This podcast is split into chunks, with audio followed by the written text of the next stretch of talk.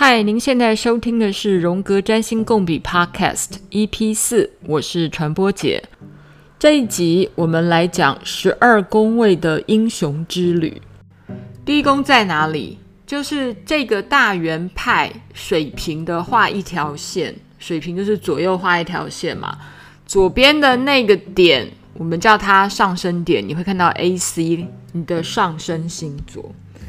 上升星座往下面开始算，就是开始依序的第一宫、第二宫、第三宫、第四宫。就因为我们的上升点是关于关乎你出生的那一刻、那个 moment 来决定你上升点坐落在黄道十二宫的哪一个位置。说穿了，这个十二宫。其实就预示着你一个人生的巡回，从出生到死亡，这个历程就是这十二宫。所以我说，我们今天要谈的就是星盘上里面内圈的这十二宫，你也可以说是你的英雄之旅。英雄之旅还是有一个简单的定义，就是。不管你是有意的还是无意的，还是被命运安排的，你都有一个目的。呃，这个目的是相对有意义的目的。当然，有意义这件事情就很虚幻了，因为每个人定义不同。那要达成这个目的之前，或是达成你觉得你淬炼成有更大意义之前，一定会发生很多的冒险跟灾难。然后透过这些冒险跟灾难，你就会淬炼出一个意义来，这样你就会成为你自己生命中的英雄。所以谈英雄之旅的人非常多。那最有名的一个美国学者叫 Joseph Campbell，叫坎伯，他谈神话。那每一个神话里面的男主角或女主角都是他自己的英雄。那每一个英雄一定都有灾难，要不然他成不了英雄。他有一个旅程，还有一个冒险的旅程要去历经。很妙的事情是，我们的星盘刚好它里面的内容跟它的顺序走完一圈以后，似乎你也可以成为你自己的英雄，或是似乎你也就成就了一个英雄的旅程。当然，我们希望每一个人真的都可以成为自己生命里面的英雄，因为你很有意识地理解你的生命的目的，来到地球上的目的是什么。在我们依序讲宫位之前呢，我们再来复习一下我们这张三百六十度的圆形天穹大蛋糕上面呢，我们的占星盘有三个元素：外圈的黄道十二个星座。跟里面的十二个宫位，还有行星。那到底什么是黄道？黄道其实就是太阳运行地球的行进的路线，叫黄道。那这条环状的带就被天文学家区分成十二个区域。那太阳绕地球不是一年绕一圈啊？不然我们怎么会有春夏秋冬，对不对？那太阳绕地球每年会有两次会跟赤道会有交错，所以每年当太阳要从南向北穿越赤道的焦点，我们就会叫它为春分点。那春分点是什么时候呢？就每年大概是三月二十号到二十二号之间。啊，这就是牡羊座过生日的时候，所以牡羊座就是生在一年刚开始。春天树枝要发芽的时候，那母羊座刚好也就跟我们第一宫的意义是一样的。一个小 baby 从母亲的子宫里面，然后突然要出来的那一刻，就是从黑暗里面，哇，然后要来到地球上了。这不就是春天的意思吗？新芽从树枝里面蹦出来的那一刻，所以这就是为什么我说第一宫其实也沾了母羊座的滋味。接下来我会引用啊一位占星大师 Howard Sasportas，他其实是丽兹·葛林一起创业的伙伴。那这个 Sasportas 呢，他写了一本很重要的占星学的书。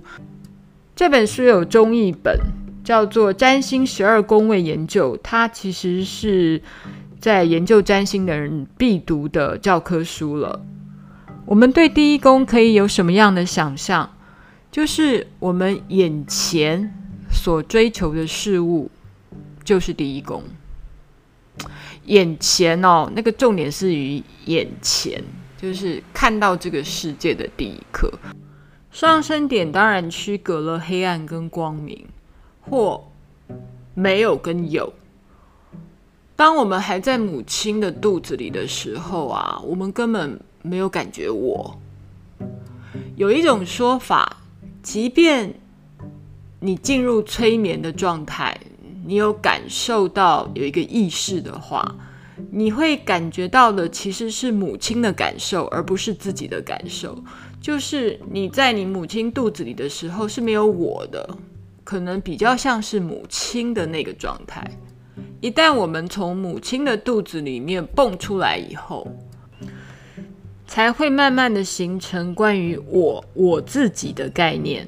所以，我们说第一宫其实就是别人对你的第一印象，或是第一宫就是初始一开始的状态。还有一个有趣的点是。被出生，或是出生下来的这个欲望，其实是很本能的，然后是不假思索的，然后是冲冲冲的。所以第一宫当然充满着母羊座，充满着火星的能量。再来，当一个人已经诞生在这个地球上了，然后他开始感受到我，开始到感受到我之后。他也许开始会思索的是：我拥有什么？我有什么样的价值？然后我的资源在哪里？这个时候呢，其实我们的人生开始就要建构出自己的价值系统，这就是第二宫。一般星座，我们浮面的来讲，第二宫就是我们所拥有的东西，拥有的东西不外乎就是钱。但我比较喜欢深入的说，它是我们所信念的价值。第二宫有点像是我们的人生观的价值感到底是什么？第二宫的诠释也可以说我们拥有或希望拥有的资源的特质。所以第二宫讲的也是自我保障的事物，而保障的定义呢，当然就每个人都不一样了。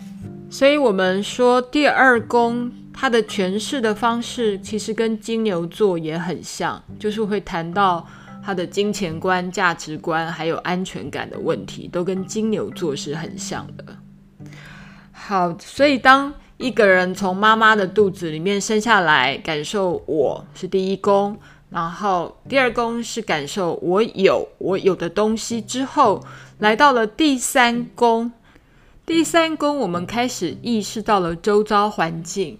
然后我们开始学习，然后我们开始也许跟自己的兄弟姐妹学习说话，或是开始有心智的能力。所以，所以第三宫的意义呢，你也可以把它想成是双子座的滋味，还有水星的滋味。所以，人生发展到第三宫的时候呢，其实你已经有一个心智长出来了，你会想东想西。所以，一个灵魂，它来到了地球上，从第一宫开始认识了我，然后到了第二宫开始认识了我有什么东西，来到了第三宫，诶，开始学习喽，然后开始认识环境喽，开始发展你的心，开始很活跃的认识了兄弟姐妹，到学校念书，学习新的事物，到了。这个阶段的时候，你会觉得，诶，好像我该学的、该做的都做了。当我们跟周围的人事物开始发生了一些互动之后，我们似乎好像会自然的去思考，诶，这些事情对我来说到底有什么意义呀？所以，当我们的英雄之旅来到第四宫的时候，我们似乎觉得自己就是一切，然后你会开始觉得。自己只是某一个人，活在某一个身体里面。那这个身体里面似乎又承袭了一点家族的 DNA。这个家族可能包括你的父母，包括你的祖父母，包括你的祖先。所以这时候你好像想得更深了，你会开始去思考，我到底是从哪里来的？当别人问你说：“哎，你哪来的？”Where are you from？你会说：“啊，我我 I'm from Taiwan。”那这时候就是你在表达：“哦，我家住在台湾，我家住在台北。”或是哦，我家是怎样的家？然后别人开始会对你的根源出身有兴趣，这就是传统第四宫管辖的范围。所以，我们说第四宫其实就具有巨蟹座的特质，老是喜欢待在自己的壳里面的，然后心里面想的都是关于家庭的事情。这是一个比较基本的解释。第四宫也会跟你的根源有关。最重要的根源就是你的父母了，所以，呃，当我们要解释一个人的父母的状态，往往也会从第四宫去找。有些人认为是爸爸，第四宫代表的是爸爸，然后他的对面第十宫代表的是母亲。但在我的感受里面是呢，爸爸或妈妈都值得从第四跟第十去寻找，因为这两个，一个就是你的天，一个就是你的地，或是两个都是你的天，两个也都是你的地。当你是幼年的时候，你的父母亲就是你的天跟地呀，所以第四宫是这个盘的天底，那第十宫是这个盘的天顶。所以，我们真的可以从我们的天底或天顶，看见我们父母亲对我们的影响，或父母亲的蛛丝马迹。所以，我们在第四宫呢，发现独特的自我，或受父母影响的自我，或一直想要发现自我的一个动力。接下来到了第五宫，我们是不是想要发挥一下自我呢？就是理解了我的状态之后，到了第五宫，来到第五宫的时候呢，我呢就会好想要用力的展现，发光发热。所以第五宫也就是狮子座的特质，是太阳的特质，就超想要自我展现的。那展现自我要干嘛？展现自我就是生孩子啊，谈恋爱啊，应应该是反过来说，先谈了恋爱再生孩子。其实生孩子的意义上也是在展现自己。当然啦，生孩子就是要生出、创作出第二个自己出来，不是吗？所以第五宫就是看你的创作力、你的创作欲望，还有你生孩子的欲望。当然，生孩子的欲望跟谈恋爱的欲望有关。所以，当我们要寻找谈恋爱、吃喝玩乐、生孩子，还有创作欲望的蛛丝马迹的时候，我们就要到第五宫来寻找。它同时也是狮子座的特质，也是太阳的特质。那在这个第五宫的情况是，什么事情都是过度的展现自我，但特别过度之后啊，譬如说你。你放了一个很长的假，你每天都在玩，你不觉得常常出国，然后玩了两个礼拜之后，你会觉得很累、很无聊，你会很想回去工作吗？这时候我们就来到了第六宫，第六宫就是工作，还有我们玩太凶的时候，身体就会发生问题，可能会生病，所以第六宫就是处女座的特质。那处女座有什么特质呢？处女座这种人是最懂得种瓜得瓜，种豆得豆的这种人。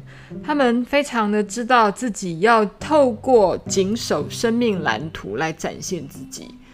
在第六宫的地方呢，我们开始要有自我节制 （self-discipline）。每天都要按表操课，准时的上班，准时的刷牙洗澡。那这些 routine 的事情呢，都展现在第六宫。而当我们每天这种按表操课的事情正在进行的时候，身体跟心智都同时要顾及。意思就是，我们的身体跟心智都要一起训练。当我们努力训练自己，成为一个更好、更完美的状态的时候，那要干嘛？当然，就是开始要向外拓展，服务他人。一二三四五六宫其实是比较独善其身的宫位，意思是把自己修炼成一个尽善尽美的人。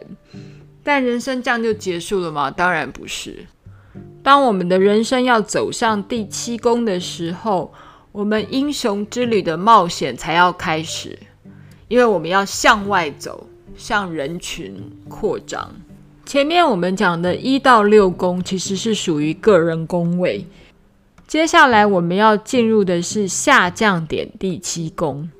我们记得在谈上升点的时候，其实我们谈的是觉察自我的观点，因为我们哦，我是第一宫，在第七宫代表的是他人的观点，所以第七宫就是他者，是别人。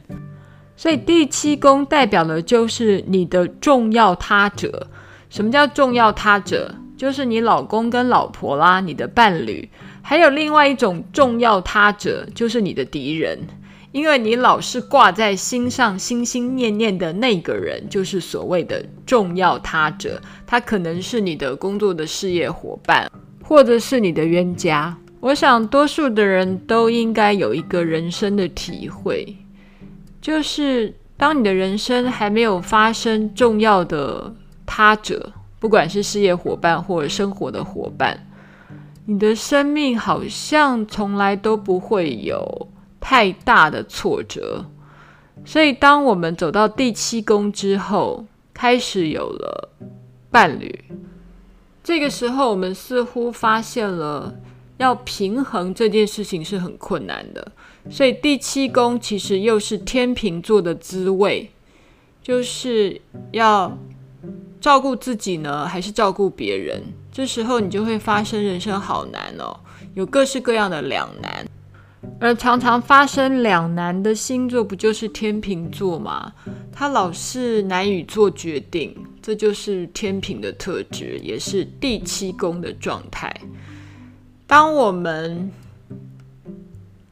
在婚姻中开始体验两难的状态之后，我们就会来到了更痛苦的第八宫。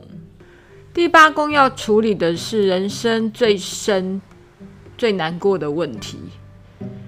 第八宫它的对面是第二宫，第二宫呢，我们谈到的是我有嘛，我有的东西是我有的，我的钱，我的价值。那第八宫是处理什么呢？第八宫是处理我们的钱，我们的价值。那我们的钱是什么呢？就是爸妈要给我的遗产，或老公老婆要给我的遗产，这是属于第八宫要管辖的。第八宫还有一个两个人要共同管辖的事情，那就是性 （sexuality） 性。性这件事情一定要两个人才会发生，不是吗？所以第八宫在传统上也是关于性的。那性还有另外一个延伸，就是死亡。性高潮有人说就是一种小死亡，所以第八宫也是关于死亡的范畴。所以性死亡这件事情，不就是天蝎座的滋味吗？掌管天蝎座的就是冥王星，冥王星就是管地狱的，Pluto 或你讲 Hades，这个你能从地狱来地狱去。如果你可以从第八宫里面活了下来，然后你一定可以长出你个人的智慧，会长出你个人的哲学。所以第九宫呢，就是一个自由的思想的哲学的宫位，它跟射手有关，所以这时候你都已经受过这么大的第八宫的折磨之后，来到了第九宫，你一定会变成一个更自由的灵魂，更深邃的灵魂，更有想法的灵魂。所以第九宫又跟射手座是有关的，跟木星是有关系的。你会不断的扩大自己的想法，扩大自己的学习。所以当你变成一个更有深度的人之后，你要干嘛？当然，你就要成就自己，让自己真正的发光发亮。来到了第十宫，第十宫是什么概念？它就是你的天顶。第十宫，这时候你就是老板了啦，你已经经历了这么多的各式各样的，从自我的学习，一到六宫的自我学习，然后你找到了一个伴侣，然后开始历经了折磨，历经了自己的淬炼之后，来到了第十宫，你当然要变成你舞台的主宰者。所以丽丝·葛林他说，第十宫呢，其实像是一个我们最想要别人看到的我们自己的样子。所以他说，他是一个社交速记簿，就是我们希望别人怎么描述我们自己。那那当然就是一个站在一个舞台上发光发亮。然后你拥有你自己的事业，所以第十宫在传统上也就是你的置业发展或是你工作发展的宫位，而这也就是摩羯座的特质。摩羯座不就是每天非常努力的在工作，累积自己的实力，然后也希望自己发光发热，变成一个非常强大有名望的人，这就是摩羯座。所以，当我们的人生历经了一连串的自我发展、成长，到伴侣，到各式各样的折磨、训练，到第九宫你长出的智慧，第十宫你开始成就了自己。那接着呢，到了第十一宫，你还想干嘛呢？这时候你当然是希望能够利他，一个发展好的灵魂。历经了刚才十宫的历程之后，进入了第十一宫，一定就是希望你好我好大家共好，就是一个希望你的社群都会更美好的一个状态。这就是水瓶座的特质。我们不是常常说水瓶座的人就是博爱呀？所以水瓶座的特质就是希望 world peace。大家都好来好去，然后我们也了解到宇宙的万物呢是息息相关的，牵一发动全身。所以水瓶座的人常常也会觉得，我们是不是通通来自于一体的宇宙？我们是不是通通都是外星人？然后这个宇宙是不是都是来自一个一？所以蝴蝶效应啊，喜欢那种外星人理论的人，其实常常也都是十一宫管辖的范围，是喜欢谈论世界和平概念的事情。那接着人生发展到第十二宫的阶段的时候呢，其实我们又快要回到。宇宙里面去了，意思是说，我们也都快升天了。大家在十二宫的阶段里面，也开始要面对死亡。十二宫的概念，也就是双鱼座的概念。双鱼座呢，就是说，又是进入一个混沌，就是你我界限不是很清楚，你我可能已经彼此的消融，彼此的吞噬。所以十二宫可能又进入了一个没有界限、危险的、不是能掌握的无意识当中。无意识里面管辖什么呢？无意识里面就是所谓的精神力，它可能也是宗教力，它可能也是一些乱七八糟你没有办法掌握的东西。所以十二宫管辖的事情常常会跟反社会人格的，譬如说精神分裂、精神疾病，或者是监狱、医院、逃避现实，当然最后就是面对死亡，或是面对灵魂，或所有神秘学的范畴也通通都在十二宫里面。当然，神秘学的范畴也会可能在第四宫、跟第八宫、跟第十二宫。所以，第四宫、第八宫、第十二宫这三个水象星座的宫位，其实也常常跟神秘学是有相关的。水象宫位这件事情呢，就是跟水有关。那水有水是什么样的象征？就是潜意识的象征。这个我们之后也许可以再细谈。最后，我们可以再重新重复一次一到十二宫的英雄之旅到底是什么样一个历程。第一宫是我们生下来的状态，所以我们认识的我，所以第一宫也代表的是自我的形象，我 ego 所在。第二宫是我有什么，我有什么当然就是指钱，还有我的价值。第三宫，我开始认识了我的周遭的环境。开始认识我的兄弟姐妹，还有我的学习语言，这都是第三宫管辖的范畴。等到你已经学到一个程度之后，你是不是又停顿下来会思考？哦，那我的 DNA，我的来源，我的根源是什么呢？所以第四宫就是关于你的家，所以是巨蟹座的特质。你会思考到我是哪来的，我的祖先是谁？还有我的灵魂到底是什么？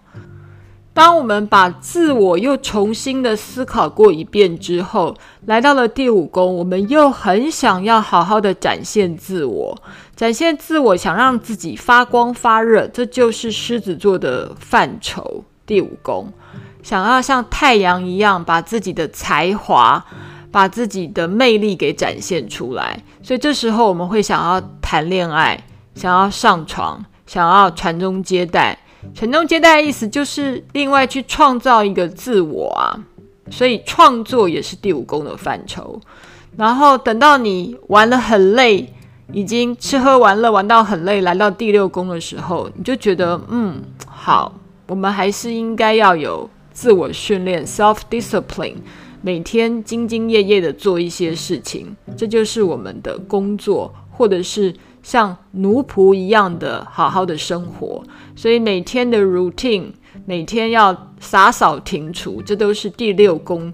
还有身体力行，跟你身体的情况、身体的疾病，也都是第六宫。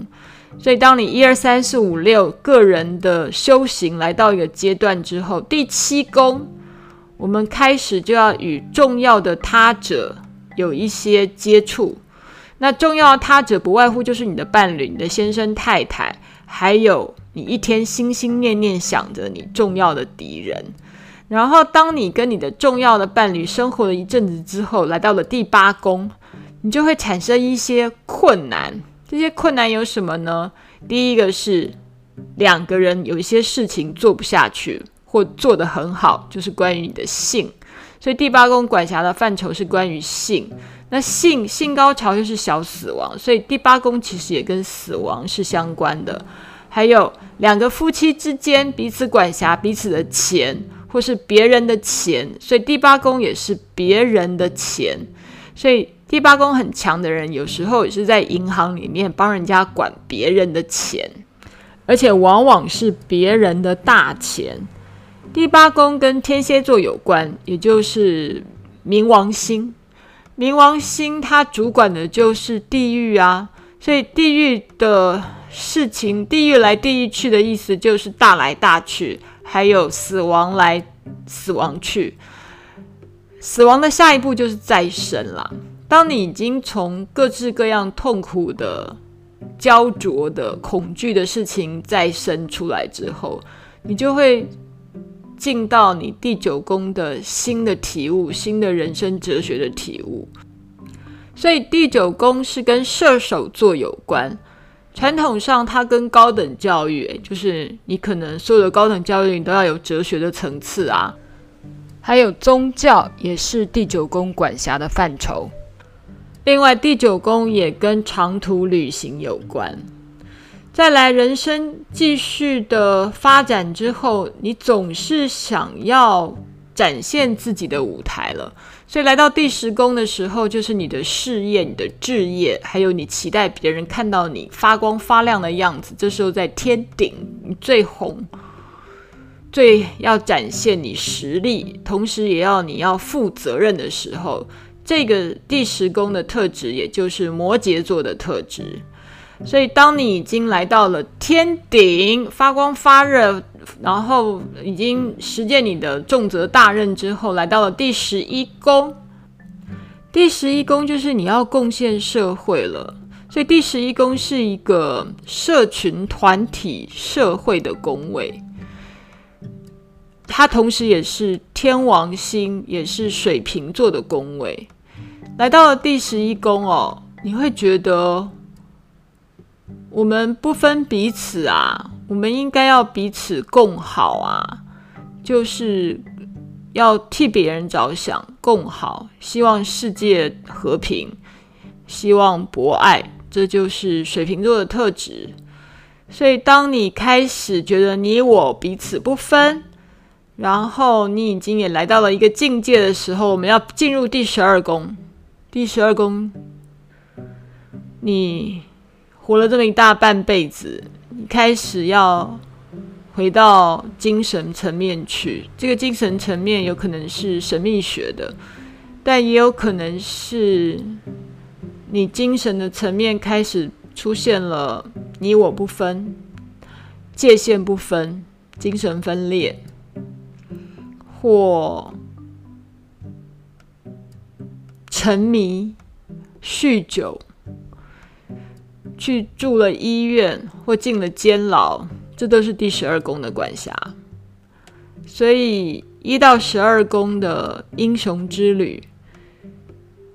他可以活出非常不一样的层次，他也可以活得很表面的层次。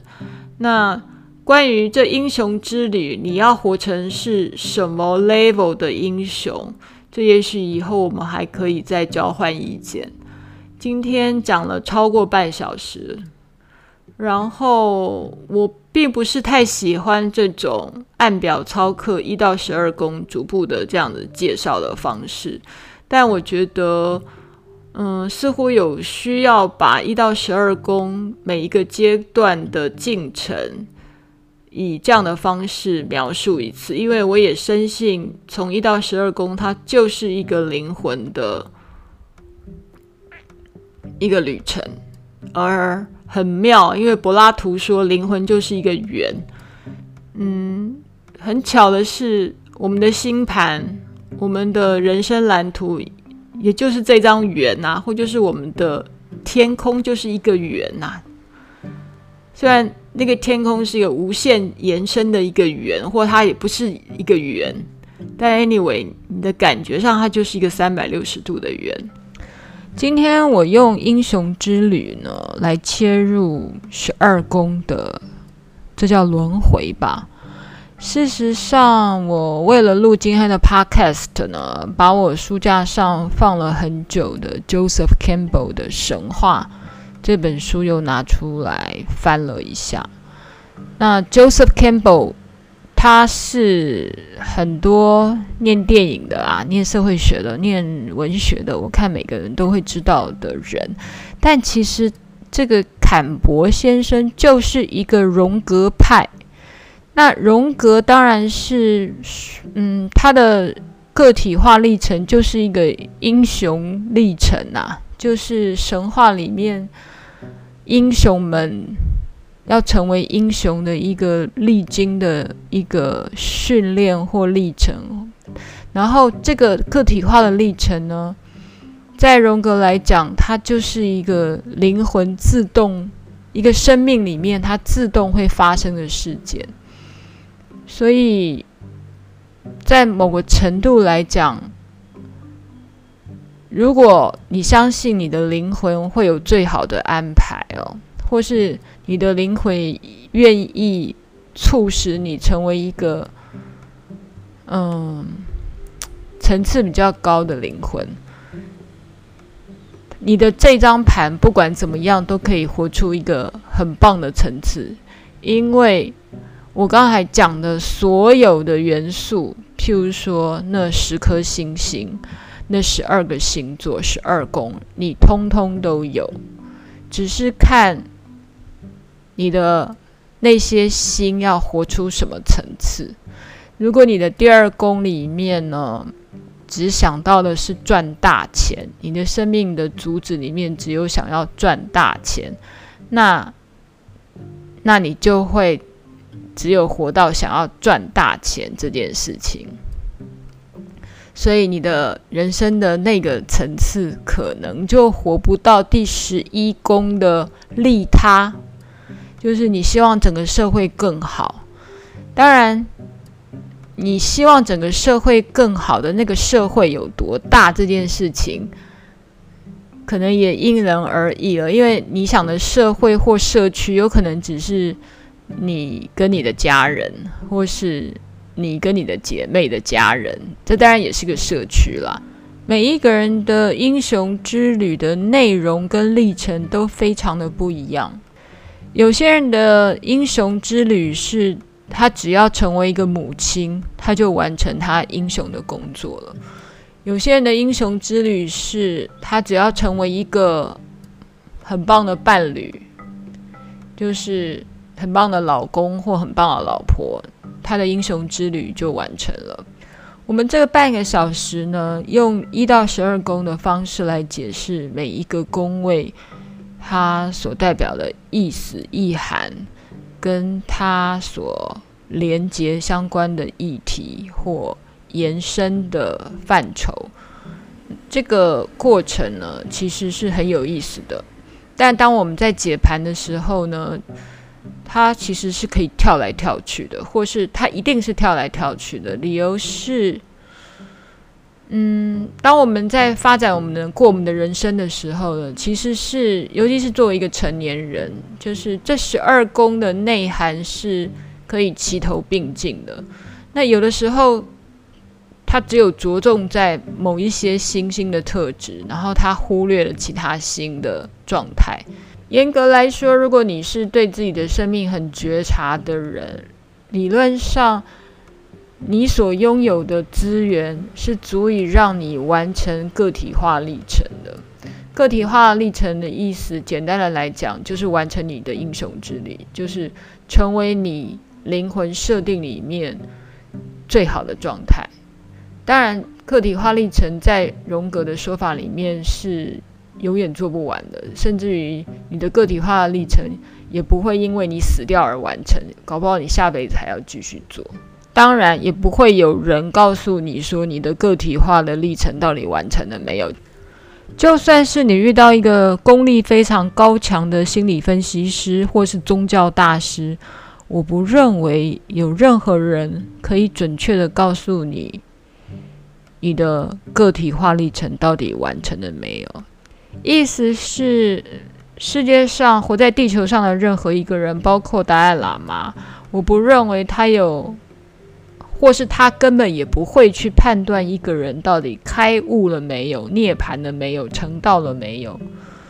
所以，再换另外一个角度来看，如果一个人他自称他开悟、涅槃或成道了，那一定是个骗子。嗯，如果大家有任何回馈，关于我讲话的口吻是不是还是拽拽的呢？还是说说话的语气啊、内容啊有听不懂的，或是任何的批评指教，请来我的传播姐实验室脸书留言，给我一点回馈喽。嗯，下次见，拜拜。